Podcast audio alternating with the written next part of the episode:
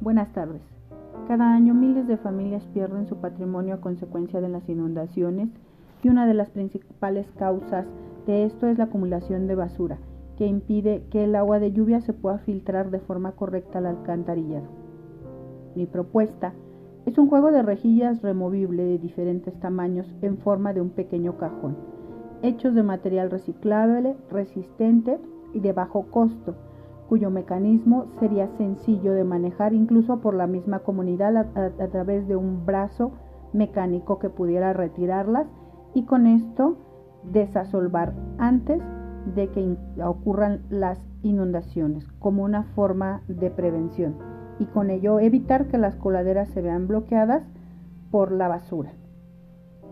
Es muy importante colaborar y no dejar todo en manos de las autoridades, por, lo que la concientización en cuanto a la prevención es algo primordial. Es menos costoso prevenir que reparar.